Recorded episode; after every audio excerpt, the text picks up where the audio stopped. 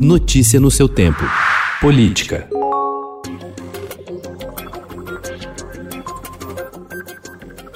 As promessas feitas pelo Palácio do Planalto para atrair votos em benefício de seus aliados nas eleições que renovarão o comando da Câmara e do Senado esbarram no orçamento apertado deste ano. O cenário das contas públicas é crítico para a liberação de emendas parlamentares e aumento de gastos. Além disso, o projeto de lei do orçamento, enviado pelo governo ao Congresso no ano passado, prevê um aumento de 30 bilhões e meio de reais nas despesas que precisa ser acomodado no teto de gastos.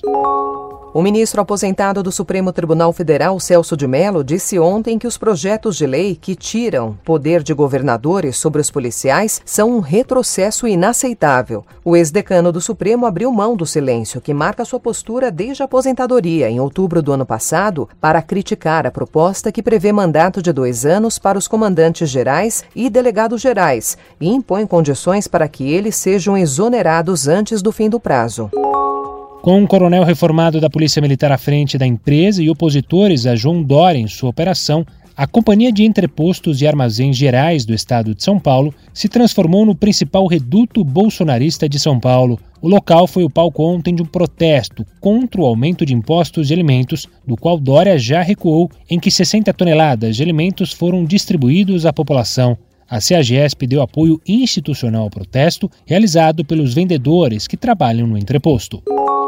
O pacote de ajuste fiscal do governo João Dória, aprovado há três meses na Assembleia Legislativa de São Paulo, já enfrenta ao menos quatro ações na Justiça. E a disputa judicial se intensificou nas últimas semanas. Enquanto o governo ainda faz os últimos ajustes nas regras do Imposto sobre Circulação de Mercadorias e Serviços, o ICMS, setores empresariais judicializaram o tema para manter benefícios. Notícia no seu tempo.